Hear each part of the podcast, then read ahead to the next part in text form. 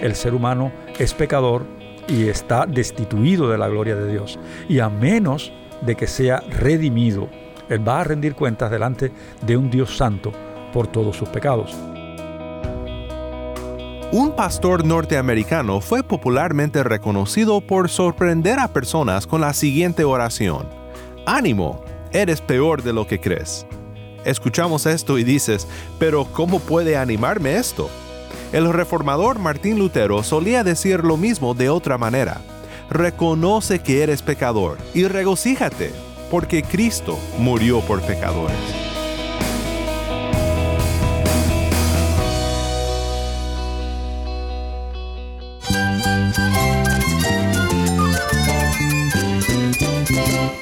Cristo es la esperanza. Cristo es mi Señor y mi Salvador. Cristo ha transformado mi vida. Cristo es la viña. Separado de Él, nada puedes hacer. Cristo es el camino, la verdad y la vida. Jesús es mi todo.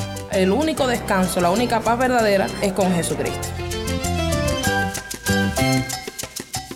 Estás escuchando a El Faro de Redención, Cristo desde toda la Biblia para toda Cuba y para todo el mundo.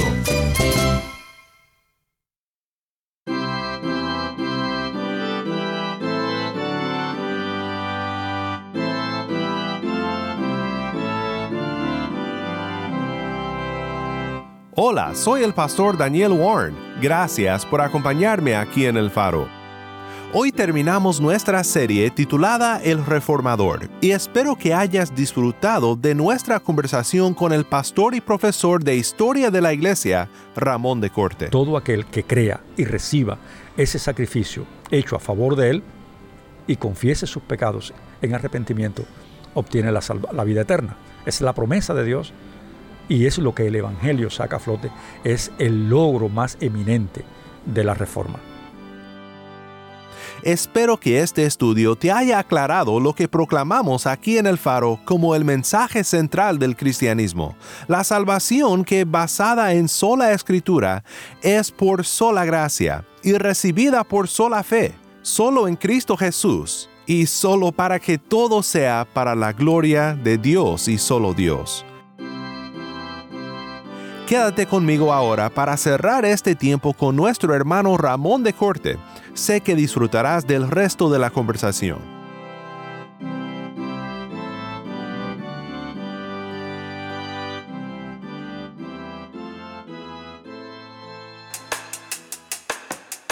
En un momento más nos acompañará una vez más desde Cuba el profesor de historia Ramón de Corte para cerrar nuestro estudio sobre el reformador y la reforma protestante.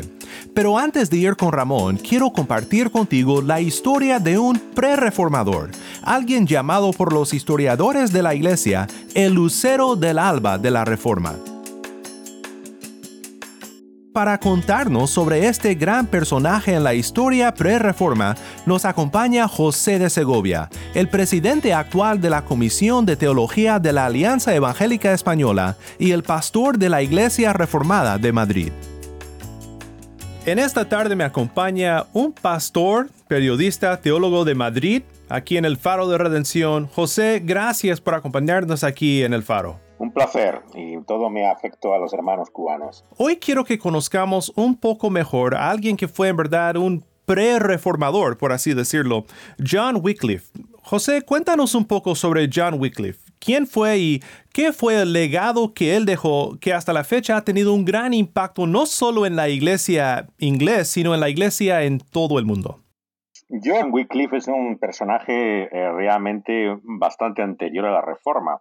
Estamos hablando de alguien que probablemente nació en torno al 1330 y que murió en ese mismo siglo XIV, o sea, en el año 84. Se le ha llamado por eso el lucero del alba, ¿no? Es como el que anuncia el inicio muy tempranamente de la reforma. Entonces tiene una importancia capital, ¿no? En la historia de este gran movimiento espiritual que lleva a, a la Iglesia de vuelta a la Escritura y al redescubrimiento de la verdad del Evangelio. Cuéntame un poco más acerca de, cuando él comenzó su ministerio. ¿Qué fue, qué fue lo que a Wycliffe le preocupó, um, especialmente respecto a la Biblia y su accesibilidad para la persona común? Wycliffe tiene mucha importancia para nosotros porque él hace la más clara defensa de la autoridad de la escritura por encima de enseñanzas y tradiciones que había en la Iglesia de Roma, lo que es la afirmación capital que luego en la Reforma va a distinguir ¿no? ese movimiento de renovación y transformación que va a cambiar no solamente la historia de la Iglesia, sino del mundo. Así que fue un hombre íntimamente unido a la autoridad de la escritura. ¿no? Él la enfrenta, pues, por un lado, a la falsedad de las pretensiones papales de supremacía de la Iglesia sobre la Biblia, condena también como blasfemia y contraria a la escritura las indulgencias, ¿no? Exactamente lo mismo que Lutero hará mucho después, ¿no? Sí, claro. En el siglo XVI. La venta precisamente de, gracia y eh, salvación eh, eh, por medio de estos documentos que el papado establecía y que en nombre todavía sigue existiendo, ¿no? Claro, y creo que es importante eso, lo que dices, que todo esto fue en raíz o a base de las escrituras. vez tras vez en nuestro estudio de la reforma hemos enfatizado que lo que realizaron los reformadores, y en este caso un pre-reformador, el lucero del alba, no fue inventar un sistema nueva de doctrina, sino que regresaron a verdades que fueron perdidas durante un tiempo en la iglesia de Cristo pues el gran llamado, ¿verdad?, del periodo del Renacimiento fue ad fontes en latín o volver a las fuentes. Y los líderes de la Reforma, pues muchos de ellos pudieron volver a las fuentes ya sea en latín o en griego, hebreo. Pero ¿qué fue lo que Wycliffe realizó que presentó esta oportunidad para el pueblo común de, de poder volver a las fuentes de las escrituras? Pues Wycliffe en el año 1382 emprende la tarea de traducir la Biblia al inglés, de la versión latina que conocemos con el nombre de la Vulgata. Lo hace, si nos fijamos bien, poco antes de morir, porque muere en el, 1384. Hmm. O sea, eh, tuvo muy poco tiempo para hacerlo, pero eh, sin embargo, él realmente eh, se enfrentó por primera vez a la, el desafío de la traducción de la escritura que le llevó ni más ni menos que a la cárcel. El hmm. Papa Gregorio XI ordenó su prisión y finalmente su muerte eh, también en manos del Papa, eh, que vemos que va a, impedir de alguna forma eh, que continúe ese proyecto que ha empezado pero sin duda que es el pionero de la traducción de la Biblia. En un lugar has escrito, ah, citando a Wycliffe, que cada, Wycliffe decía que cada vaquero, recogedor de excrementos, fregona de cocina y vulgar criado manejaría el verbo sagrado. Y, también mencionas algo que creo que es muy importante de tomar en cuenta. Y dices, ese día ha llegado, pero muchos siguen viviendo de espaldas a este libro. Sé que nos acompañan personas hoy escuchándonos, sintonizándonos en Cuba, el Caribe y en otros lugares del mundo que siguen viviendo de espaldas a, este libro, a la palabra de Dios. Quisiera que dieras una explicación o, o alguna exhortación a que vivamos no de espaldas a este libro, sino bajo la autoridad de las sagradas escrituras. Bueno, si la Biblia fuera solamente un cuento de hadas, como algunos creen, algo que fuera simplemente producto de la imaginación, no entendemos cómo ha sido perseguida sistemáticamente a lo largo de los siglos. Desde los días de Wycliffe, que realmente eh, vemos que entregó su vida, murió precisamente a causa de este libro, que es la Biblia, ¿cuántos a lo largo de la historia han entregado su vida por ella? Evidentemente que es un libro peligroso. Peligroso porque puede cambiar nuestra vida. La Biblia es un libro cuya lectura nunca nos dejará indiferentes. Mm nos inquietará, nos dejará realmente sin descanso. Y es porque es un libro que no es como cualquier otro libro. Es el libro de los libros por el cual Dios mismo, el autor de la vida, habla por medio de su espíritu a través de estas palabras escritas. De tal forma que es imposible que quedemos sin efecto ante esta mm, palabra. Esta palabra nos cambia, esta palabra nos transforma. Muchas gracias, mi hermano José de Segovia, por estar con nosotros aquí en El Faro y por contarnos sobre John Wycliffe y sus esfuerzos en traducir la palabra de Dios al idioma común de su nación. La palabra de Dios que, como bien nos recuerdas, es un libro cuya lectura cambia al que lee, porque en ella encontramos la gran historia de Jesús y de la redención que solo se encuentra en él. Ahora con nosotros el pastor y profesor Ramón de Corte. Ramón, quiero abrir nuestro tiempo juntos haciéndote una pregunta personal. ¿Qué significa la reforma protestante para Ramón de Corte? ¿Qué significa la reforma protestante para Ramón de Corte?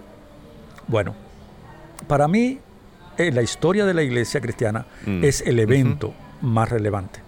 Como ya dije, es el evento que sacó a luz el poder del Evangelio, que sacó a la luz la suficiencia de las Escrituras, que sacó a la luz la soberanía de Dios en el proceso de la salvación del hombre. Eso es lo que para mí, de forma muy resumida, significa la reforma protestante. Muy bien, y Ramón, estoy totalmente de acuerdo. Hace unos días, Ramón, comenzamos a pensar en cómo la reforma protestante sigue siendo relevante para nosotros en nuestro día. Por supuesto, como nos recordaste, el hombre sigue siendo pecador y Dios sigue siendo santo, y nuestra única esperanza sigue siendo la redención que solo se encuentra en Cristo Jesús, y que se obtiene no por obra, sino solamente por la fe en Él, por la gracia que recibimos por medio de la fe.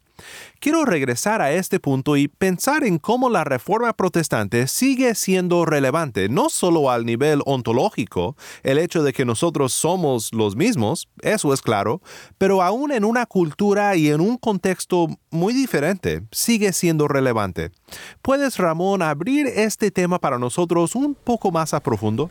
Los problemas de nuestro mundo eh, son distintos al de Lutero, como ya, como ya dije. ¿Sí? Pero siguen siendo los mismos. Siguen, hay, hay problemas sociales, hay, más agudizados, claro. Hay problemas ambientales, claro, eh, hay problemas económicos, hay problemas relacionales. Las naciones siguen eh, eh, con, con, guerras y con rumores de guerras.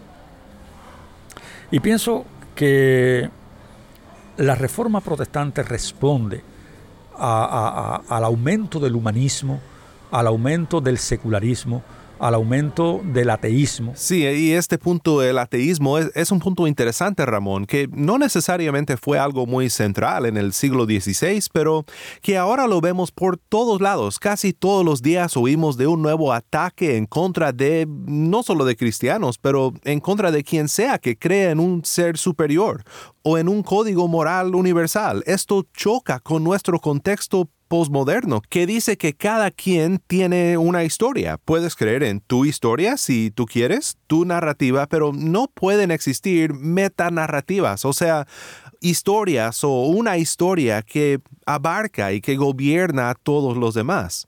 Creo que el Evangelio que Lutero predicó, el Evangelio de la Reforma, tiene algo que decir al respecto también. Ahora, el, el problema de nuestra sociedad ya no es tanto si Dios existe o no existe.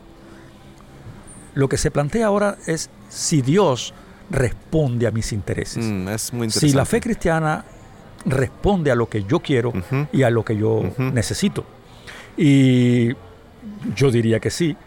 Desde mi perspectiva, la, el Evangelio responde porque la reforma protestante saca a la luz la suficiencia y el poder del Evangelio. Mm, el Evangelio responde a la necesidad de cualquier persona, porque la necesidad de cualquier persona no es económica, no es una necesidad de orden social, no es una necesidad de orden político, no es, una necesidad física, es una necesidad espiritual. Espiritual. El ser humano es pecador y está destituido de la gloria de Dios. Y a menos de que sea redimido, él va a rendir cuentas delante de un Dios santo por todos sus pecados. Así que el Evangelio responde a las necesidades de las personas porque tenemos una desesperada necesidad de perdón.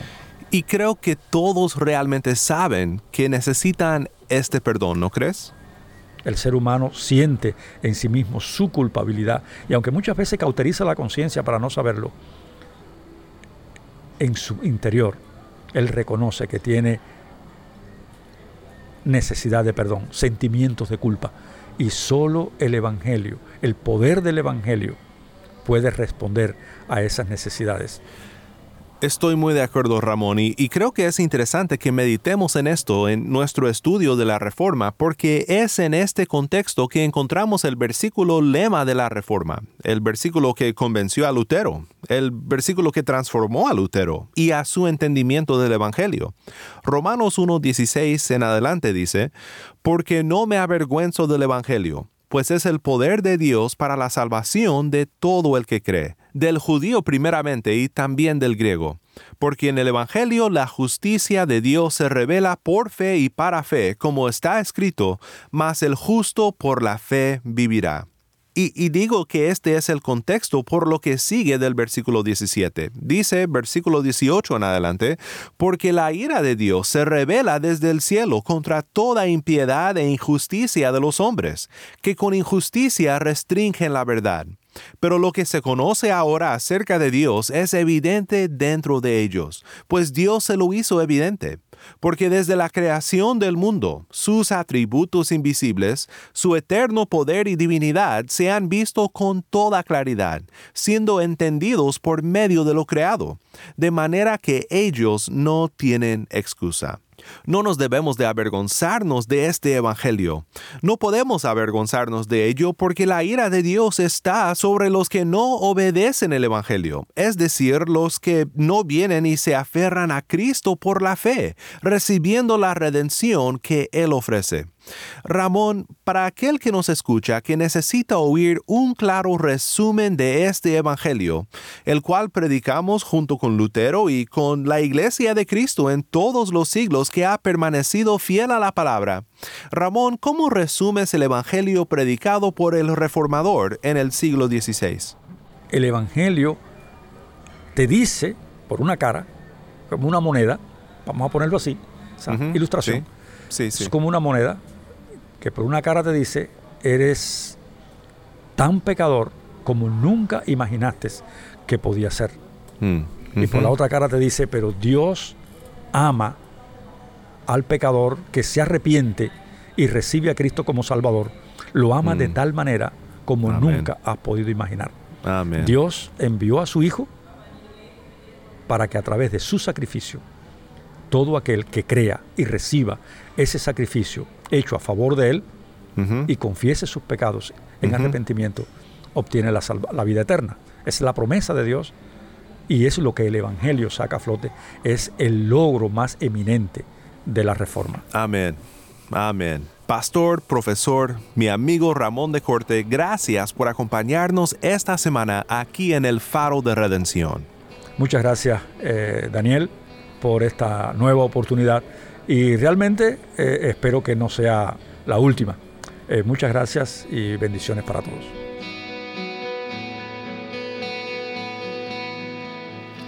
Quiero orar para terminar, pero antes de orar, quiero hablar contigo sobre lo que acabas de escuchar. Este resumen del Evangelio, este ejemplo de la moneda que Ramón nos dio, es muy importante de entender. Demasiadas personas rechazan al cristianismo y con ello al Evangelio porque solo miran un lado de la moneda, el lado que realmente es más que nada lo que la ley revela de nosotros. No hay buenas noticias sin también malas noticias y las malas noticias son de que Dios te conoce mejor que tú mismo.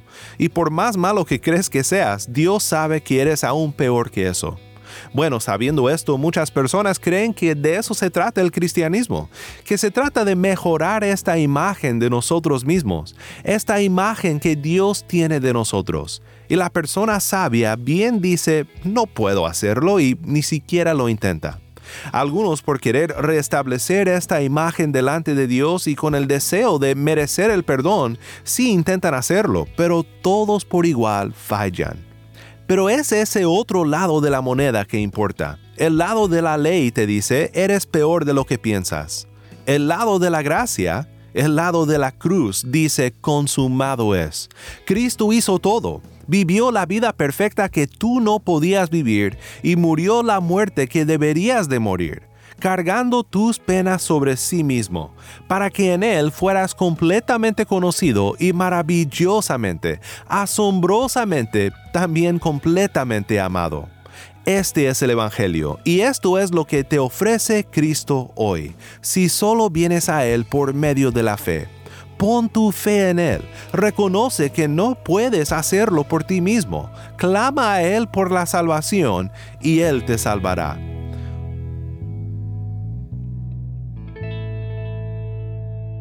Oremos juntos para terminar. Padre Celestial, te amamos Padre y te damos gracias por el reformador, no por ser algún superhéroe ni un santo, sino un hombre que reconocía su propio pecado y que anunciaba el remedio divino para el problema del pecado, la justicia ajena una justicia atribuida y no nuestra, recibida por medio de la fe a base de la obra consumada de Cristo en su vida, en su muerte y en su resurrección. Te pido, Padre, que salves a aquel, a aquella que me escucha, que nunca antes ha entendido el Evangelio, pero que ahora comprende y que por fe te busca, Padre. Dale gracia por medio de su fe en Cristo. Todo esto te lo pedimos en el nombre de Cristo nuestro Redentor. Amén.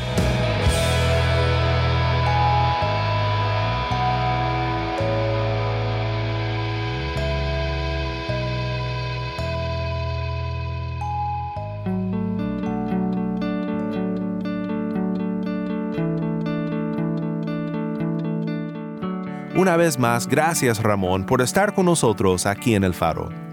Te animo a que no dejes aquí tu estudio sobre la Reforma Protestante y sobre los personajes de la historia cristiana que proclamaron el puro mensaje del Evangelio, que es por gracia y no por obras, por medio de la fe en Cristo Jesús. Sigue en sintonía con nosotros porque aquí en el faro nuestro deseo es de seguir el legado de estos predicadores del pasado, buscando siempre en las escrituras a Cristo desde principio a fin y cómo su redención llega a nuestras vidas y nos transforma cuando por fe nos aferramos a Él.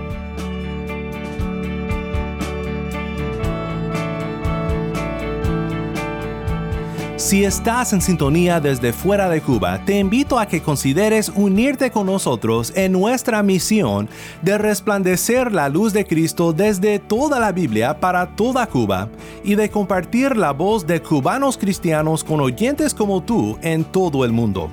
Para hacer tu donativo, visita nuestra página web elfaroderedención.org diagonal donar. Nuevamente nuestra página web elfaroderedención.org diagonal donar. ¿Tienes una historia que contarnos sobre cómo el faro de redención está impactando tu vida? Mándanos un correo electrónico a ministerio arroba elfaroderedención.org. Nuevamente nuestro correo electrónico ministerio arroba elfaroderedención.org o si te es más fácil de recordar, escríbenos al correo electrónico elfaro@transmundial.org. Y no olvides buscar el perfil de El Faro de Redención en Facebook, Instagram y Twitter, donde encontrarás diariamente más recursos para animarte en tu fe.